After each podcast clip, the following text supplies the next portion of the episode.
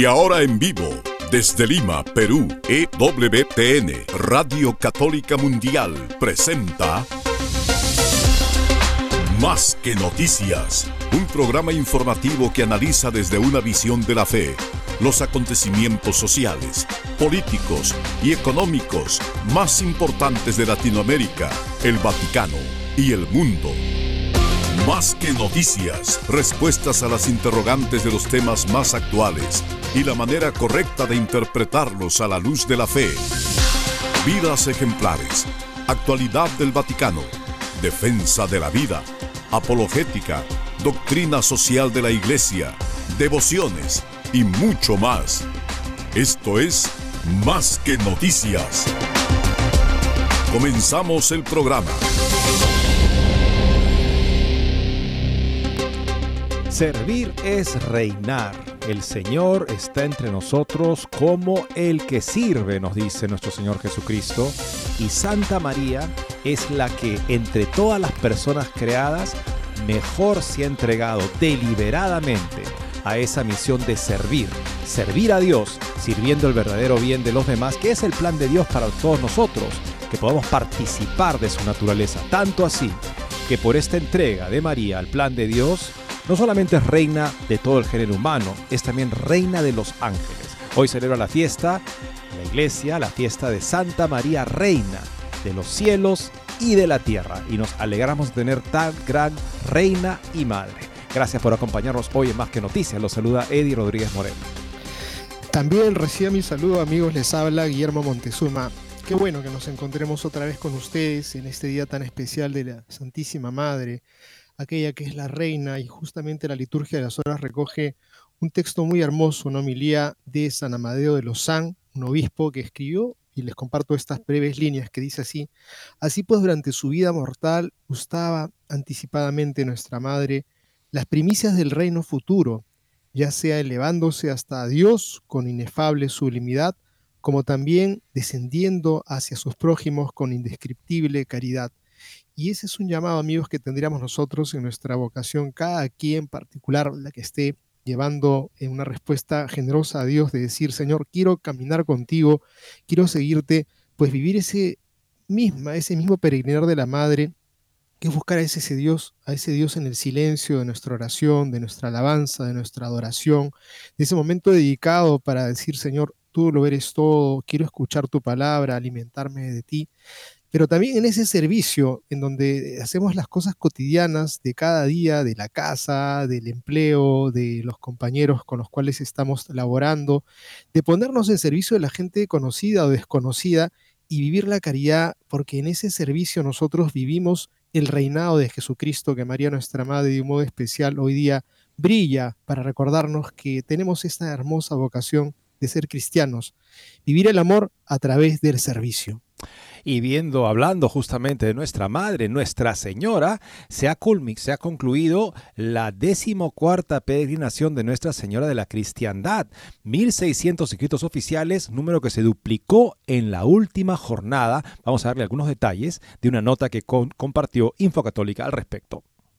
Amigos, y también tenemos de la misma compañía comunicadora, pues que Europa está pasando momentos muy difíciles como los que les contábamos, que en la misma Italia, pues uno de cada cinco va a misa, el resto ni le interesa, no se aparecen por los templos y pareciera que todo es una ruina o camina hacia la ruina de una manera acelerada. No, no es así. Hay señales de vida, hay señales que nos hablan de ese horizonte que hablaban de una Francia que ya no sería cristiana. ¿Por qué? porque hay expresiones como la abadía de San Marí de Lagar, que se queda pequeña porque los benedictinos tradicionalistas y franceses tienen que ampliarla, o sea que parece que hay un florecimiento de vocaciones y eso es una bendición en medio de la desgracia de un vaciamiento de la fe.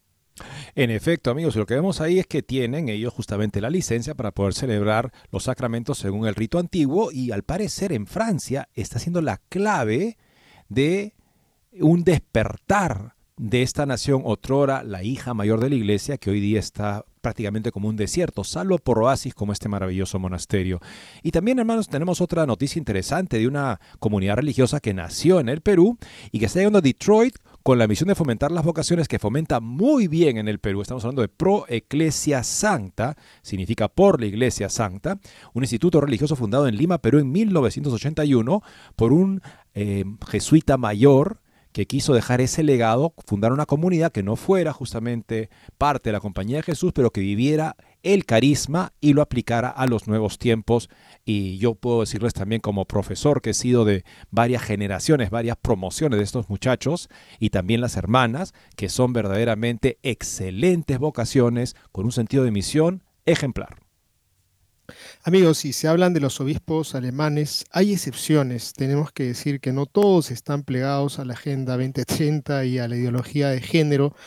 Y estamos hablando del cardenal Rainer María Welki de Colonia, que ha sido fiel, ha sido un defensor de lo que es la doctrina de la Iglesia y le ha dicho no a la bendición de parejas homosexuales. Sin embargo, ha dicho que eh, pide de una otra manera que esta cuestión la tiene que decidir la Iglesia Universal. O sea que, pues, en verdad sabe con pena que estas personas quieren recibir la bendición, pero le dice no, porque obviamente está en la conciencia de lo que ha enseñado la Iglesia siempre, y ahora, pues, eh, está, como decimos aquí en términos futbolísticos, la pelota en el terreno de quienes tienen la autoridad máxima. Belki dice no a la bendición de parejas, pero dice pues entonces que decida la Iglesia Universal. Sí, y lo que vemos acá es una persona, digamos, ejemplar entre el episcopado alemán, que empieza a ceder a la ideología en el sentido que dice, comprendo porque quienes siempre decías que Roma decide. Si Roma decide, las bendeciremos. ¿Correcto, cardenal Belki? O sea, finalmente es una cuestión de que si Roma decide bendecir el pecado, entonces estaría, sería bueno y santo bendecir el pecado. Es lo que pasa gradualmente. Tenemos ocasión de recordar esta, esta cómo van cediendo, eh, digamos, este, eh, ciertos jerarcas en la iglesia, ¿no? A la ideología. Primeramente la rechazan, después solamente dicen alguna cosa positiva al respecto, mantienen la disciplina, luego dicen que otro la cambie, si la cambian yo cambio. O sea, como si fuera cuestión de simplemente una nueva norma para bendecir el pecado. O sea, es, un, justamente un signo de lo que pasa cuando la doctrina católica parece que ya no es lo principal, sino simplemente la decisión que puede emanar de la autoridad, que acaba siendo bastante arbitraria, digámoslo claramente. Por otro lado, amigos, una interesante nota con algo de cultura para nosotros.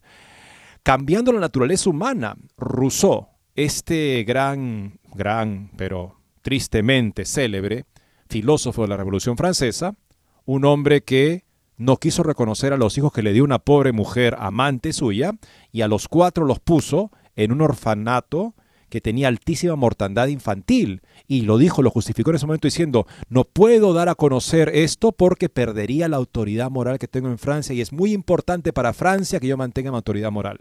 Por favor, qué desastre. Bueno, él tenía un plan para cambiar la naturaleza humana y hoy en día lo vemos también este plan de alguna manera, el plan de Rousseau, en las manos de Soros, este magnate que trata de dinamitar la familia y dinamitar el derecho a la vida con sus eh, patrocinio de este tipo de agendas en diversos países, también en el Perú, y el señor Schwab, el director del Foro Económico Mundial, que también tienen este plan de la, lo que llama la cuarta revolución industrial de manipulación genética y cibernética del organismo humano como un producto de mercado que creará, dice, las fortunas más grandes de la historia. Les traemos una interesante nota de la bruja de la cotidiana con respecto a esta mentalidad donde estos hombres quieren ponerse en el lugar de Dios. Amigos, y vienen las elecciones pronto en Polonia, pues esto va a ser la primera quincena del mes eh, de octubre y van a elegir a un nuevo parlamento y esto de una u otra manera está graficando lo que ocurre en Europa, pero también de una u otra manera en el mundo.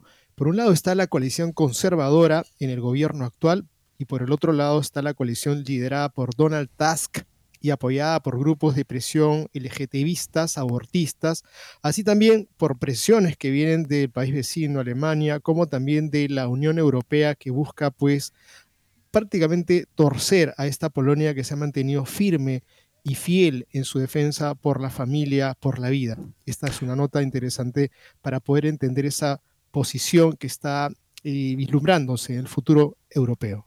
¿Y cómo sería el escenario si Estados Unidos tratara a China como China trata a Estados Unidos? Este, un reporte muy interesante de Victor Davis Hanson, historiador y escritor de la Universidad de Stanford, que hace un análisis sobre esta posibilidad, porque lo que está haciendo China con Estados Unidos, con el fentanilo, con el virus del COVID, con el espionaje, cuál es la verdadera, el verdadero alcance de esta injerencia china en Estados Unidos. Una interesante reflexión de una persona muy informada y muy inteligente.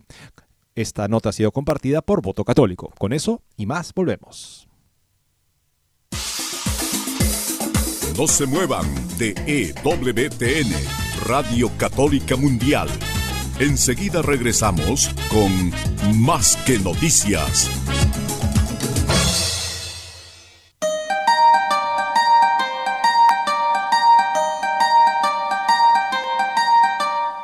No olvides seguirnos en Facebook como Más que Noticias EWTN. Allí podrás encontrar las noticias que tratamos día a día en el programa. Además, pueden escribirnos con sus comentarios o sugerencias.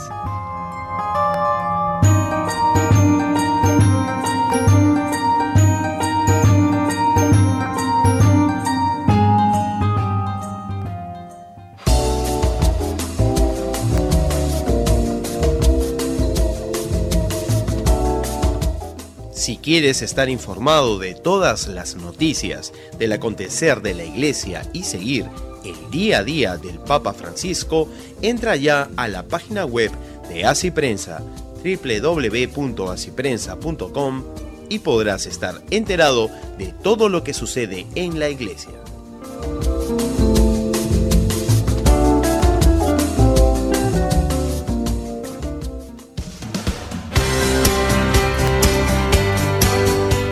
Ya regresamos en EWTN, Radio Católica Mundial, con su programa Más que Noticias. Y comenzamos, amigos, las noticias de hoy con unos reportes de el poder que tiene la fe católica de atraer a la juventud cuando no se le hacen recortes supuestamente con un criterio superficial, digámoslo claramente, que piensa que si se recorta, si se hace más fácil la religión, entonces los jóvenes vendrán corriendo porque no tienen nada mejor que hacer. Es un completo, es una receta para el fracaso y lo vemos una y otra vez. Sí, la Iglesia Católica, como transmite el Evangelio del Señor, verdaderamente les dice a las personas que se entreguen a Dios. Y las personas tienen derecho a esperar de la iglesia, certezas sólidas, adoración de Dios, porque si se entregan a Dios, eso es lo que la iglesia debe hacer como la mediadora justamente de esta entrega. Veamos ahora un par de notas, tres notas interesantes sobre una lección que algunos no quieren ver. Hoy en día prefieren, al parecer, tener las iglesias vacías, siempre y cuando no se toque nada que parezca demasiado tradicional, aunque sea perfectamente legítimo. Veamos la primera nota con respecto a la experiencia de la decimocuarta peregrinación de Nuestra Señora de la Cristiana en Argentina. 1.600 inscritos oficiales que se duplicaron el último día. Recorrieron los 100 kilómetros que separan Rosson de la Basílica de Luján en una peregrinación alegre y penitente en la que destacó el número de confesiones y la Santa Misa. Este lunes 21, memoria de San Pío X de la decimocuarta peregrinación de Nuestra Señora de la Cristiandad, Cubrió los poco más de 100 kilómetros entre la localidad de Rosson, provincia de Buenos Aires, y la Basílica de Nuestra Señora de Luján en Argentina. 1.600 inscritos oficiales que fueron provistos durante los tres días de cantorales, subsidios para la oración, alimentos y asistencia sanitaria. Participaron durante todo el trayecto una treintena de sacerdotes de clero secular, entre ellos algunos llegados de Brasil, España, Estados Unidos y Francia, y del clero regular e igualmente varias religiosas de diferentes congregaciones. Los tres días se celebró la Santa Misa, el Betus Sordo. En Argentina el lunes, último día, era feriado nacional por el aniversario del traslado de la muerte del general eh, San José de San Martín, así que pudieron acercarse ese mismo día más sacerdotes para escuchar confesiones y colaborar con la distribución de las comuniones. La Santa Misa de Clausura se celebró en el Centro Tradicionalista Martín Fierro de Jauregui, a 8 kilómetros de Luján, ya que este año tampoco se pudo celebrar la misa en el rito antiguo en la Basílica de Luján. Concluida la misma y luego del almuerzo, los peregrinos continuaron los últimos 8 kilómetros a pie hacia el Santuario Nacional, donde se concluyó con la adoración al Santísimo y el Santo Rosario. Dígame si no quisiéramos que toda la juventud asistiera a este tipo de convocación, pero en efecto sí asisten y por los miles, al parecer, hay que aprender de experiencias como la peregrinación de Nuestra Señora de la Cristiandad. El número de inscriptos oficiales fue récord y se destacó asimismo la incorporación de nuevos capítulos formados casi exclusivamente por adolescentes. Los peregrinos en su gran mayoría obviamente fueron argentinos de distintos puntos de la geografía nacional. Como en años anteriores participó un nutrido grupo de adolescentes que vinieron especialmente del Paraguay y participaron otros fieles de países sudamericanos como Bolivia, Brasil, de aquí nuestra patria, Perú Venezuela y, Colombia, y este año se contó con peregrinos de España y Francia, donde se realizan las peregrinaciones de Nuestra Señora de la Cristiandad entre Oviedo, Covadonga, España y París, Chartres en Francia. Amigos, creo que es, hay que darle en el clavo, le han dado en el clavo. Los jóvenes quieren retos, quieren exigencia, quieren autenticidad, quieren esforzarse. Un catolicismo blandengue que a todo le dice sí y al mundo le dice sí, y es deforme y te hablan del mínimo esfuerzo y dejar pasar a todo simplemente con agua tibia, lo bueno, lo malo, lo regular, lo mediocre, eso detesta la juventud. Esta es una experiencia maravillosa y les reto a algún sacerdote que no sabe qué hacer con su gente, y más, si no tiene gente, que proponga una peregrinación a la punta de un cerro o a un santuario mariano y verán cómo la cruz de Cristo, nuestra presencia, la presencia maravillosa de la Madre, hará que en el corazón de los jóvenes se llene de fervor y de amor porque quieren ese espacio fraterno, porque quieren escuchar la palabra, porque quieren rezar en el camino, porque sí quieren hacer sacrificios y hacer penitencia también. Sí, lo como dice el profeta del Antiguo Testamento, mi pueblo perece por falta de conocimiento, lo comentábamos ayer. La contraparte es que mi pueblo se hace vigoroso, fuerte, se hace, digamos, se hacen se convierten en atletas de la fe con el conocimiento, con la adoración, con la doctrina. Sí, así siempre ha sido. Por eso el Señor nos dice que anunciemos el Evangelio. Y la iglesia entiende que el Evangelio es la plenitud de la verdad, que la iglesia tiene la plenitud de la palabra de Dios sin recortes. ¿Quién soy yo para recortar la palabra de Dios?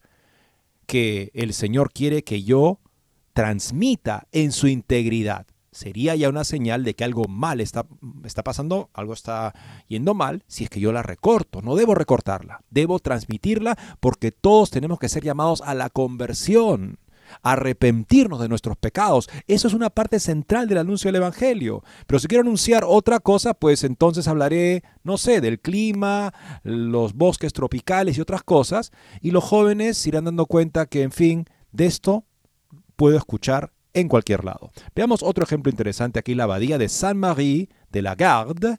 Se queda pequeña y los benedictinos tradicionalistas también tienen el permiso para celebrar la misa antigua, tienen que ampliarla. La presencia y el apoyo cada vez mayor de los fieles que asisten a la misa según el rito tridentino, que celebran los benedictinos de la abadía de Saint-Marie de la Garde en Francia, ha animado a la comunidad monástica a anunciar la construcción de tres alas del claustro, una nueva torre para la iglesia. En definitiva, una nueva abadía. ¿Por qué construir un monasterio en una época en la que el catolicismo, al menos en Europa, parece estar en declive? Esta es una pregunta que muchos lectores se harán. Sin embargo, entre todas las noticias negativas y sombrías sobre la Iglesia Católica que actualmente se difunden a través de los medios de comunicación, no se debe pasar por alto que al mismo tiempo también está ocurriendo un gran renacimiento, especialmente en el catolicismo francés. Numerosos movimientos nuevos han surgido en las últimas décadas, siendo el más impresionante de ellos el movimiento del catolicismo tradicionalista, lo que inicialmente podría sonar como una contradicción, es en realidad la recuperación de antiguas formas litúrgicas y monásticas que no pueden ser nombradas sin el término tradición. Así las estructuras litúrgicas y monásticas que han crecido a lo largo de siglos están siendo redescubiertas hoy y se consideran valiosas. Se trata especialmente en Francia de la tradición monástico claustral de los benedictinos que cuenta con gran apoyo y aprobación en ese país. Hoy en día son sobre todo las familias jóvenes las que conforman el respaldo para los monasterios y abadías que están completamente de acuerdo con la liturgia y la forma de vida monástica de estas casas religiosas esta tradición justamente litúrgica y la respalda. Con frecuencia los nuevos miembros de los monasterios provienen precisamente de estas familias católicas para las cuales la fe tiene una gran importancia. Uno de estos monasterios es la abadía de San Marie de Lagar, que apenas tiene 20 años de antigüedad. El 15 de agosto, en la fiesta de la Asunción de María, el abad del monasterio bendijo el sitio de construcción al final de una misa pontifical que se celebró a la sombra de los nogales en presencia de varios cientos de personas. En los próximos 3 a 10 años se planea construir tres salas del claustro, refectorio, sala capitular, celda de los monjes y sacristía en este lugar. El refectorio se utilizará temporalmente como una gran capilla. También se planea construir una nueva torre para la iglesia de la abadía. La torre de campanario es esencial para una abadía benedictina. El sonido de las campanas determina la vida de los monjes. Una vez durante la noche y siete veces al día, las campanas llaman a los monjes a la capilla para cantar alabanzas a Dios y rezar por el mundo. Las campanas repican y marcan el comienzo y el final de todas las actividades. Oración, estudio, trabajo manual, resuenan por toda la tierra como símbolo de la vida cristiana. Se dice que es la voz de Dios, esas campanas monásticas, que en algunos lugares aún se pueden escuchar, en Europa, yo recuerdo en Roma, para el Ángelus, por ejemplo, de las 12 del mediodía y las 6 de la tarde. Bueno amigos, vemos que la Iglesia Católica, cuando se presenta toda su riqueza, pues las vocaciones están ahí, Dios las llama, pero no descubrirán su vocación si ven algo menos que la vida a la que Dios nos llama. Y en comunidades como esta lo están haciendo. También, por supuesto, una hermosa nueva comunidad que ha nacido en el Perú, Pro Ecclesia Sancta, de la cual Catholic Vote quiso detenerse para comentar una nueva presencia de esta comunidad en los Estados Unidos. Pro Ecclesia Sancta, que significa por la iglesia, por la Santa Iglesia en latín, es un instituto religioso fundado aquí en nuestra patria, en el Perú, en Lima, en el año 1981 por el entonces padre Pablo, padre Pablo Menor, un jesuita, pues quien se sintió movido por el Sagrado Corazón a iniciar una nueva comunidad religiosa. La orden incluye hombres y mujeres religiosos, así como una comunidad de laicas. Siguiendo una invitación del arzobispo de Detroit, Allen Vigneron, Pro Ecclesia Sancta encontró un nuevo hogar en la arquidiócesis de Detroit a partir de julio con el padre Joe Barron. Pro Ecclesia Sancta, uno de los dos primeros estadounidenses en unirse a la comunidad. Desde entonces, dos hermanos más se han mudado a Detroit para trabajar con Cornerstone Charter School, uno de los cuales vive con Barron. Es realmente hermoso porque después de llegar aquí veo la visión del arzobispo y espero que tengamos tantos santos aquí de la arquidiócesis que no haya suficientes días en el calendario, dijo Barron a Detroit Catholic. Cuando lo escuché decir esto, pensé, está bien, Señor, definitivamente nos querías aquí porque ese es nuestro carisma, vivir y promover la vocación de la santidad a través del Sagrado Corazón.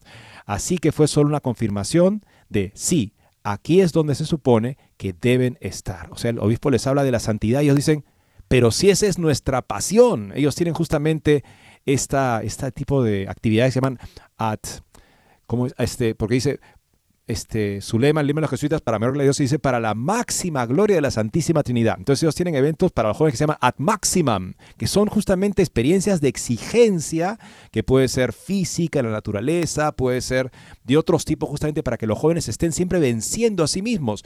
Porque el ser humano que se vence a sí mismo constantemente para vivir más plenamente la verdad, es el ser humano dichoso, feliz, que empieza a descubrir también el plan de Dios para él, que es un plan de santidad hay que vivir así, amigos. Hay que mejorar la calidad de nuestra ofrenda a Dios cada día, como hacía el justo Abel, ofreciéndole lo mejor, a diferencia de su hermano Caín, que le ofrecía un sacrificio mediocre y por lo tanto empezó a sentirse mal consigo mismo, resentido, envidioso y llegó a querer destruir incluso el bien que veía en su entorno en su hermano. Avancemos por ese camino de conversión diaria. Estos jóvenes han descubierto también la manera de hacerlo y lo transmiten a otros que descubren de esa manera también su vocación a la vida consagrada. Eddie, permíteme hacer un comentario respecto de esta, esta renovación o este reencuentro que está teniendo Francia y los países que admiramos, de pronto que hayan estas comunidades que comienzan a crecer. Me venía a la mente el tema de que efectivamente un joven le gusta subir a una montaña, echarse de repente un río, hacer un reto de un campamento, están en situaciones de límites de esfuerzo, de entrega, de servicio, pero también le gusta y, por, lo digo por experiencia propia y vicaria y experiencia de contemplar a los niños cómo les gusta, cómo les agrada ser acólitos, participar en el servicio del altar, llevar los cirios, llevar el incienso, llevar el misal, llevar el leccionario, armar el altar, poner los ornamentos litúrgicos del sacerdote.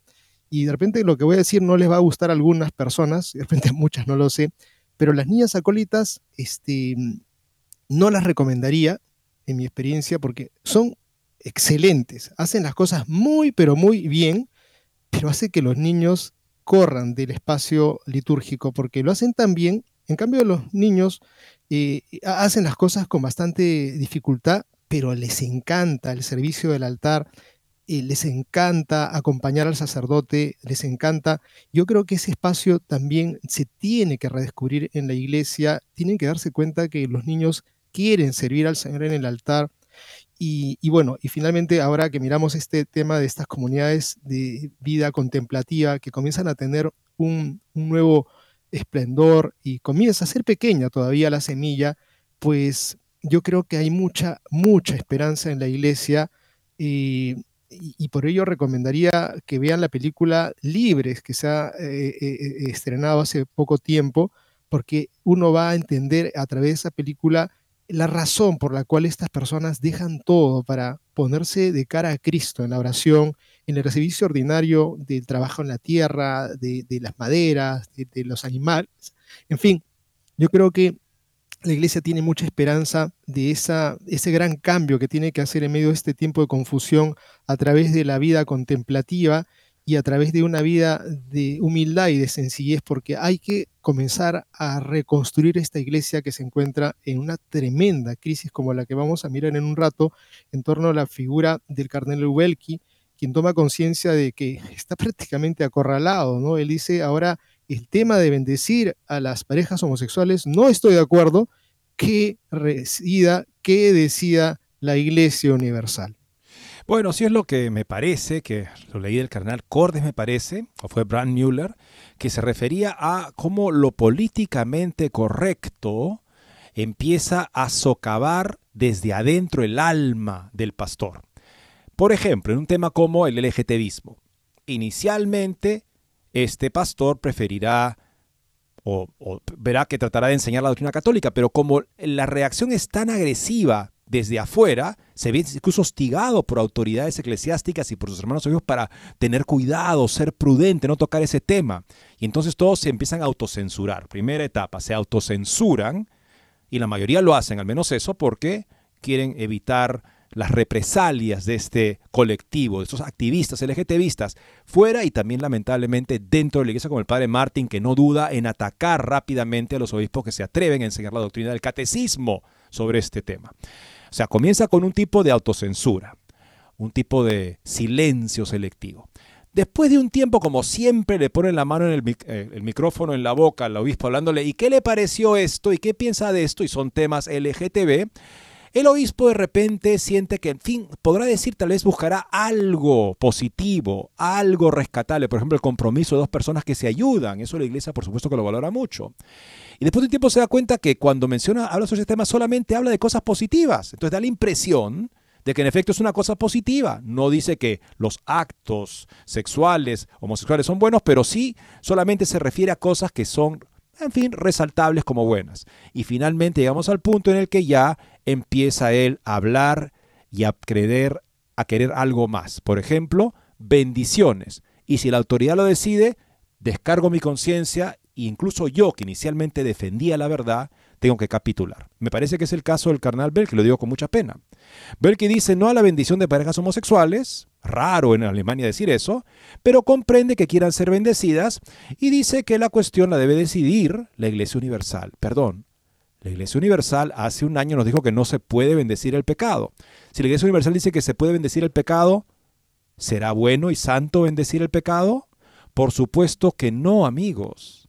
Esa idea de que solo porque la autoridad emana una decisión perversa se hace buena es particularmente destructiva del alma cristiana, porque es más escandaloso. No es que la autoridad, por ser autoridad, si dice que algo que es malo es bueno, va a ser bueno. No, es más escandaloso aún que la autoridad diga que algo malo es bueno. El cardenal Rarner María Belki de Colonia ha defendido su no a las ceremonias de bendición de parejas homosexuales, al mismo tiempo ha expresado su comprensión hacia las parejas del mismo sexo que sienten un profundo deseo de recibir una bendición eclesiástica. Sin embargo, considera que se trata de una cuestión que debe aclararse primero a nivel de la Iglesia Universal.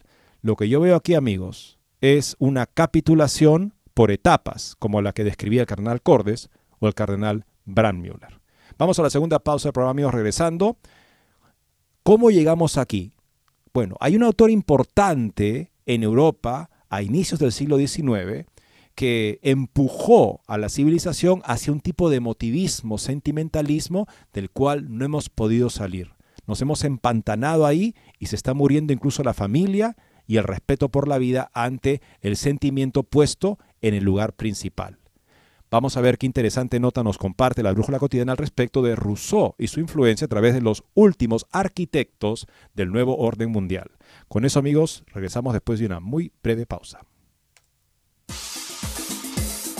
No se muevan de EWTN, Radio Católica Mundial. Enseguida regresamos con Más que Noticias.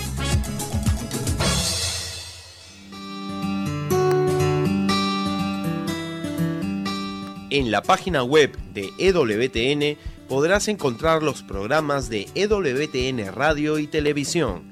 Solo tienes que descargar los podcasts y así encontrarás tus programas preferidos. Recuerda en www.ewtn.com.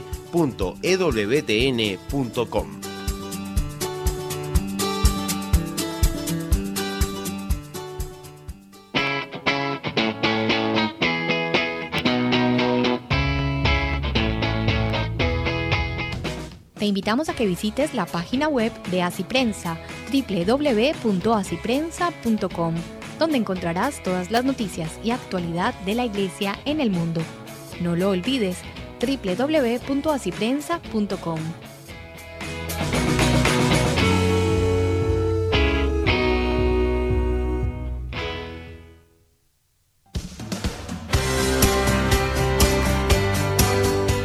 Ya regresamos en EWTN, Radio Católica Mundial, con su programa Más que Noticias. Para comunicarse en vivo con Más que Noticias, nos pueden llamar desde Estados Unidos al teléfono gratuito 1-866-398-6377 y desde cualquier parte del mundo al 205-271-2976. En la película El Señor de los Anillos, Tolkien grafica lo que puede pasar con la autoridad cuando a través de ideas que le hacen perder el sentido de su misión y responsabilidad, acaba convirtiéndose en un instrumento del mal y se debilita en su capacidad de proteger incluso a su pueblo, a su gente. Lo vemos cuando llegan este llega justamente Gandalf con una parte de la comunidad del anillo a ver al rey de Isengard, que se ha convertido en un ente por la influencia de un consejero suyo que le habla siempre de estar tranquilo, de no preocuparse, en fin, hasta que el rey se ha convertido prácticamente en un ser sin capacidad de poder ni siquiera ver el grave peligro que se cierne sobre su pueblo. Podríamos pensar que así pasa con los líderes de la comunidad también cristiana, cuando se dejan influir por ideas que les quitan el sentido de la responsabilidad que tienen de defender al rebaño.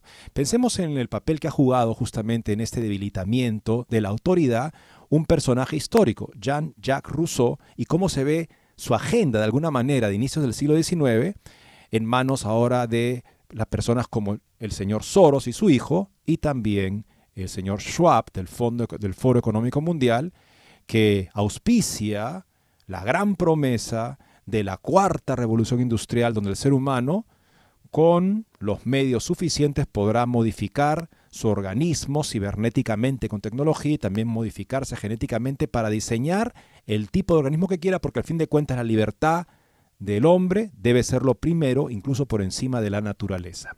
Cambiando la naturaleza humana, Rousseau ayer, Soros y Schwab hoy.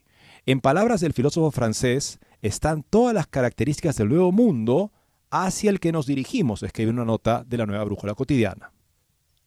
El globalismo actual, como el de Soros y Schwab, pretende cambiar la naturaleza humana, sacar al hombre de sus raíces naturales que animarían el pensamiento estrecho de miras y egoísta y proyectarlo hacia la dimensión universal de la razón abstracta y a una ética globalista desprovista de fundamentos naturales o religiosos.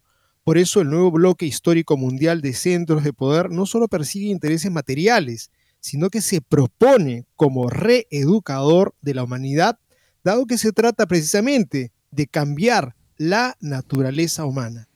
Jean-Jacques Rousseau decía precisamente esto en su contrato social de 1762, donde escribía, quien se atreve a tomar la iniciativa de fundar una nación debe sentirse capaz de cambiar, por así decirlo, la naturaleza humana, de transformar a cada individuo, que por sí mismo es un todo perfecto y aislado, en parte de un todo mayor, del cual este individuo de alguna manera recibe vida y ser para alterar la constitución del hombre, para fortalecerla sustituir una existencia parcial y moral por existencia física e independiente que todos hemos recibido de la naturaleza. En una palabra, debe quitarle al hombre las fuerzas que le son propias para darle otras que están fuera de él y de las que no puede valerse sin la ayuda de los demás, dice Rousseau. En este breve texto se encuentran todas las características del aterrador nuevo mundo, que está sonando bastante, hacia lo que tienden las transiciones actuales, sustituir lo natural por lo artificial, cambiar la naturaleza humana, considerar a la persona como un individuo inconexo, una unidad numérica, una cantidad pura que se puede sumar a las demás, un todo perfecto y aislado, disolverlo en un todo, parte de un gran todo, hacerlo incapaz de valerse por sí mismo y por lo tanto dependiente de la sociedad global, de la cual este individuo de alguna manera recibe la vida y el ser, de independiente para hacerlo dependiente, sustituir la existencia física independiente por una existencia parcial y moral, debilitar a las personas, quitarle al hombre las fuerzas que le son propias para producir lo sobrehumano o más bien lo transhumano para darle otros que están fuera de él. El ejemplo ese que decían que ahora ya nadie tendría por qué manejar dinero, sino que más bien todo se traería a tu casa según lo que supuestamente tú pidieras, pero según lo que ellos decidieran qué es lo que tú tendrías que elegir. Finalmente, eso es parte de este gran complejo ideal que están tratando de montar en el universo, de que cada quien sea simplemente una pieza inconexa, una persona que no tiene libertad. Y los obstáculos en el camino son regímenes que tienen ideas de su propia tradición, su propia identidad cultural y sus valores cristianos, como por ejemplo Polonia, que está próxima ya a elecciones en las cuales los opositores, patrocinados también por este tipo de eh, recursos de esta nueva agenda, quieren justamente que Polonia, como Hungría también, se alineen perfectamente con esta política internacionalista. Y se pueda lograr también el proyecto sin ninguna excepción, porque ahora en Italia, perdón, en Europa, Polonia y Hungría son regímenes, son gobiernos cristianos que no se pliegan a los deseos de este internacionalismo. Veamos justamente lo que está por debatirse y jugarse en Polonia próximamente. Una etapa decisiva, según nota de la Brújula Cotidiana. Elecciones en Polonia. Una votación que contrasta dos visiones de Europa, la escribe Luca Bolonte.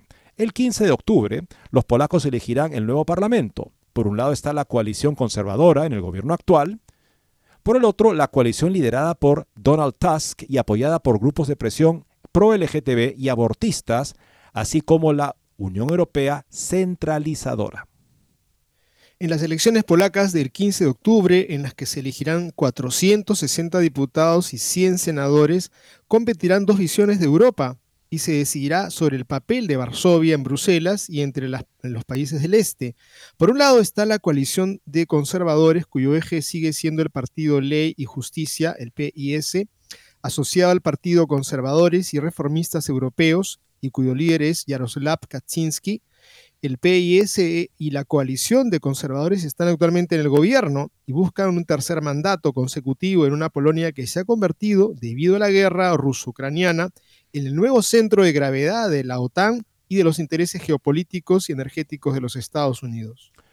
El gobierno del Partido Justicia y Ley y la coalición que ha liderado Polonia durante dos legislaturas también tiene ideas claras sobre el contenido de la identidad nacional cristiana y el futuro de las instituciones europeas, como ha reiterado en, en repetidas ocasiones el primer ministro Mateusz Morawiecki recientemente en la Universidad Alemana de Heidelberg.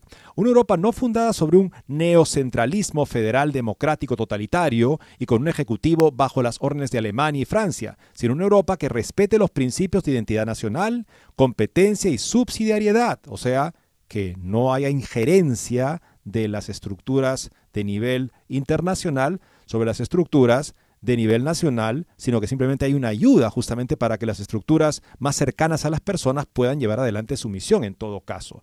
Y los tratados fundacionales, según el espíritu de los estatutos fundacionales, padres mediante la cual la Comisión aplica las propuestas aprobadas por unanimidad en el Consejo Europeo. Si es lo que se busca justamente.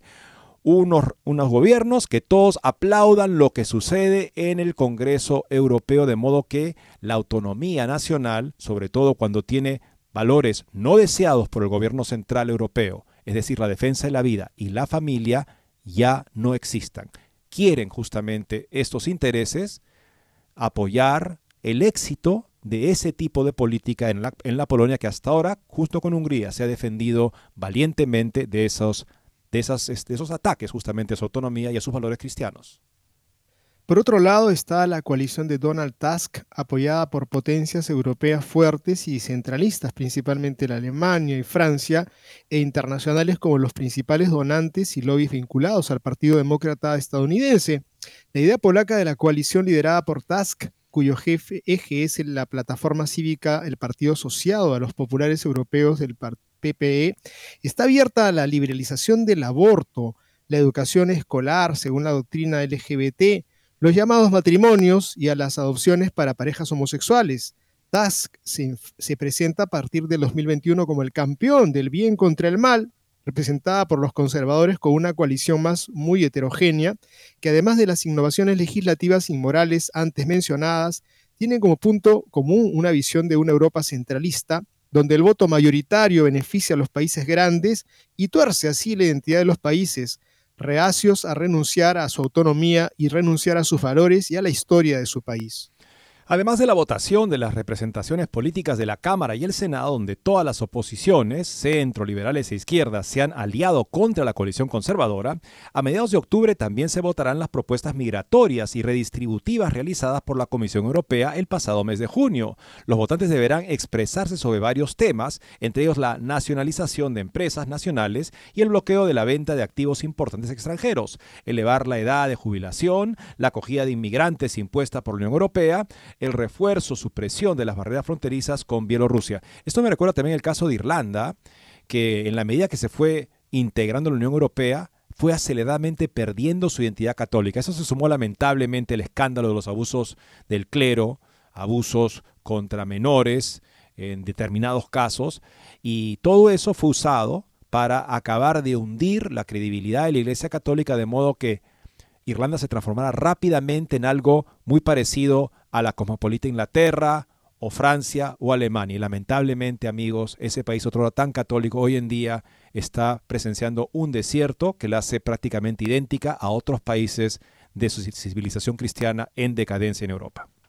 Y también hay un asunto que es escandaloso, siendo que eh, Polonia y, y, Hungría han sido los países de recepción de todos los refugiados por la guerra con los rusos de Ucrania pues de pronto la Unión Europea y su actitud poco fraterna de recorte de recursos ha sido verdaderamente un acto cruel.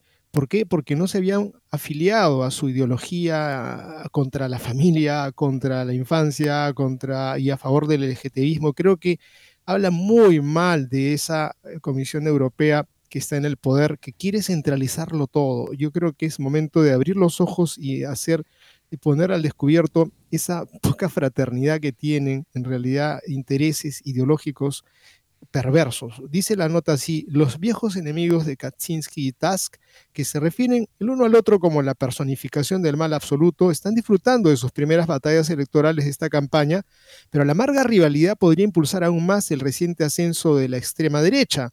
La Confederación de Extrema Derecha o Confederación de la Libertad y la Independencia ocupaba el tercer lugar en las encuestas a finales de julio con más del 15% y un tercio de los jóvenes polacos de entre 18 y 21 años que decían que votarían por la extrema derecha en esta elección porque estaba frustrado por la actual situación política en Polonia. Los dos líderes, Krzysztof Posak y Sławomir Mencen, son jóvenes, el primero de 41 años y el segundo de 36, tienen un programa electoral muy conciso y simple, una tasa impositiva al 12% para todos, desgrabación fiscal para los empresarios privados, abolición de las contribuciones obligatorias a las pensiones y el seguro de salud y feroz crítica a la Unión Europea en ese sentido, están mucho más cerca de la coalición conservadora del Partido de Justicia Social que de la coalición liderada por la Plataforma Cívica. O sea, están más cerca justamente del gobierno actual, en otras palabras. Las diferencias de opinión y las votaciones recientes en el Parlamento de Varsovia confirman las divisiones insalvables entre los conservadores polacos y los votantes populares.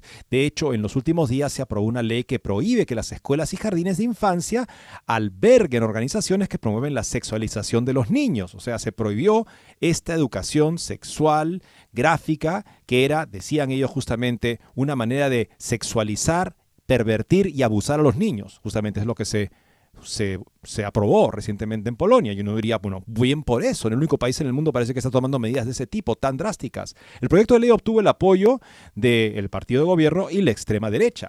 La mayoría de los partidos de oposición, sin embargo, se han opuesto y las organizaciones no gubernamentales estrechamente vinculadas a los conocidos filántropos globalistas advierten que el proyecto de ley marca un nuevo intento del gobierno, luego de que los dos anteriores fueran rechazados por el presidente Andrés Duda bajo la presión de Bruselas, para limitar la educación sexual y LGBT en las escuelas. Eso es adoctrinamiento, dijeron. El proyecto de ley en su conjunto fue aprobado con los votos de 243 diputados, en su mayoría de la Unión actual de Gobierno y la Confederación de Extrema Derecha, mientras que 202 de la oposición votaron en contra. Nuevamente, ¿qué fue lo que se aprobó? Y nosotros aplaudimos aquello que se aprobó, un proyecto de ley que dice que la educación sexual gráfica, como la que se está usando normalmente con niños pequeños, no tiene ningún lugar en la educación en los niños en Polonia, porque es un instrumento para sexualizar y finalmente abusar de los niños por parte de adultos malintencionados. Me parece que en muchos casos tienen razón. Otra prueba significativa de la visión diferente es la votación de la moción que condena la injerencia extranjera en las elecciones polacas, en la que solo se menciona un país en el texto, Alemania. La acusación contra los políticos alemanes es que llevan décadas intentando interferir en la política polaca. Las recientes acusaciones del líder del PPE, el alemán Manfred Weber, contra los políticos y el gobierno del Partido de Justicia, el partido que gobierna, se consideran una injerencia inaceptable en el proceso electoral contraria a los valores europeos, el principio de democracia y soberanía nacional. En el desafío de octubre en Varsovia también están en juego el destino inmediato de Europa y de todos nosotros. Y lo dicen justamente porque Polonia tiene la valentía de plantarle cara a la Comisión Europea y decirle, tenemos valores diferentes a los suyos, respétenos. Y la Comisión, Europea, la Comisión Europea, por supuesto, está buscando ver cómo hace para remover a ese eh, gobierno poco afín a sus objetivos abortistas y LGTBistas, digámoslo claramente. O sea que estaremos pendientes de lo que pasa en Polonia, por supuesto. Es un ejemplo para el resto de Europa en estos momentos. Vamos a ver, amigos, ahora también un, un experimento de alguien muy inteligente y muy informado con respecto a cómo sería el escenario si Estados Unidos tratara a China como China trata a Estados Unidos. El historiador es Victor Davis Hanson, de la Universidad de Stanford, y justamente se plantea lo que China estaba haciendo para socavar a Estados Unidos y al mundo, digámoslo claramente. ¿Qué sucedería si Estados Unidos se atreviera a hacer lo mismo a China? ¿Qué pasaría si las empresas estadounidenses simplemente ignoraran los derechos de autor y las patentes chinas y robaran ideas, invenciones y propiedad intelectual chinas a su antojo y con impunidad? ¿Qué pasaría si el gobierno estadounidense apuntara a las industrias chinas al deshacerse de los productos de exportación estadounidenses competidores por debajo del costo de producción de China para llevar a la bancarrota a los competidores chinos y acaparar sus mercados? ¿Qué haría el gobierno chino comunista si en un enorme globo espía estadounidense atravesara perezosamente China continental y enviara a Estados Unidos vigilancia fotográfica de las bases e instalaciones militares chinas? ¿Cómo reaccionaría China si Estados Unidos obstruye cualquier explicación y mucho menos se niega a disculparse por tal ataque estadounidense a la soberanía china? Imagina un laboratorio de virología de alta seguridad en Estados Unidos, en el medio oeste, dirigido por el Pentágono, que permite el escape de un virus mortal diseñado y de ganancia de función, o sea, para hacerlo más infeccioso. En lugar de solicitar la cooperación mundial para detener la propagación del virus, el gobierno estadounidense mentiría diciendo que surgió de un murciélago local, una zarigüeya salvaje. Washington luego haría desaparecer a todos sus científicos militares relevantes que fueran asignados al laboratorio mientras ordenaba un apagón completo de los medios. Estados Unidos prohibiría a los científicos chinos contactar a sus homólogos estadounidenses involucrados en el laboratorio a pesar de la muerte de más de un millón de chinos por la enfermedad fabricada en Estados Unidos. O sea, que simplemente está invirtiendo lo que ha pasado por las malas, malos oficios de China con Estados Unidos y el mundo, cómo serían las cosas si fuera en el otro sentido, justamente. Y si durante los primeros días de la pandemia Washington hubiera impedido silenciosamente todos los viajes extranjeros a los Estados Unidos, mientras mantenía abiertos vuelos directos de ida desde Estados Unidos a las principales ciudades chinas, ¿Cómo respondería Beijing si se descubrieran almacenes de empresas estadounidenses de biotecnología en zonas rurales de China con viales no protegidos de virus y patógenos mortales? ¿Se enojaría China porque una empresa estadounidense nunca le notificó que había dejado el virus del COVID-19 y el VIH y parásitos de la malaria abandonados en sus instalaciones junto con ratas muertas manipuladas genéticamente en descomposición esparcidas por los pisos con cientos de animales de laboratorio abandonados en jaulas de laboratorio? ¿Qué habría hecho el presidente Xi Jinping si el fentanilo fabricado en Estados Unidos, sabemos que se fabrica en China, está veniendo, justamente el argumento es imaginarse la situación contraria, si el fentanilo fabricado en Estados Unidos se enviara en cantidades masivas al cercano Tibet en la frontera con China, y si se volviera a envasar deliberadamente allí con drogas recreativas engañosas y se pasara de contrabando a China, donde anualmente mataba a 100.000 jóvenes chinos año tras año, ¿qué pasa si 100.000 estadounidenses este año cruzaron ilegalmente la frontera India hacia China y desaparecieron en su interior? ¿Qué pasaría si una nación asiática aliada como Corea del Sur, Japón o Taiwán se volviera nuclear? Y si al estilo de Corea del Norte fanfarroneara en serie para enviar unos de sus misiles nucleares a las principales ciudades de China, ¿Qué pasaría si casi todos los meses China descubriera a un operativo militar estadounidense enseñando de incógnito en una importante universidad china entre las filas del Ejército Popular de Liberación China? ¿Se opondría China si una mujer estadounidense se acostara con un funcionario chino de alto rango del Politburo comunista chino?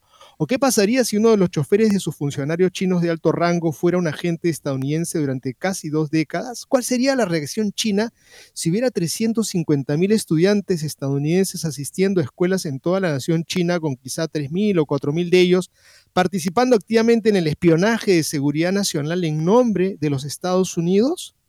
Estos ¿qué pasaría si podrían expandirse infinitamente, pero reflejan bastante bien la gran asimetría en la extraña relación chino-estadounidense. Obviamente China no toleraría que Estados Unidos la tratara como China hace con Estados Unidos. ¿Por qué entonces continúa el desequilibrio? ¿Creen los estadounidenses ingenuos que cuanto más se complazca China, más responderá a la magnanimidad estadounidense? ¿Cree Estados Unidos que cuanto más expuesta esté China a nuestra cultura supuestamente radicalmente democrática y libre, antes se convertirá en un buen ciudadano democrático de la comunidad global? ¿Le tenemos miedo a China porque tiene cuatro veces nuestra población y cree que su economía y su ejército superarán a los nuestros en una década? ¿Estamos aterrorizados que su gobierno chino sea completamente amoral, absolutamente despiadado y capaz de cualquier cosa. En fin, es un ejercicio de la imaginación para decir cómo serían las cosas si China tratara a Estados Unidos como Estados, Unidos tratara a China como China trata a Estados Unidos. Esta nota la ha publicado el día de hoy Voto Católico y es de Victor Davis Hansen, una de las personas más inteligentes en estos temas en los Estados Unidos en los últimos años. Amigos, llegamos al final del programa en este día de María Reina. Contemplemos este, este, este hermoso misterio de ella como reina, la mujer que sirvió a la humanidad trayéndonos a Jesucristo, el gran servidor del Padre. Y vivamos ese ejemplo de servicio caritativo. Muchas gracias y Dios mediante, mañana nos volveremos a encontrar.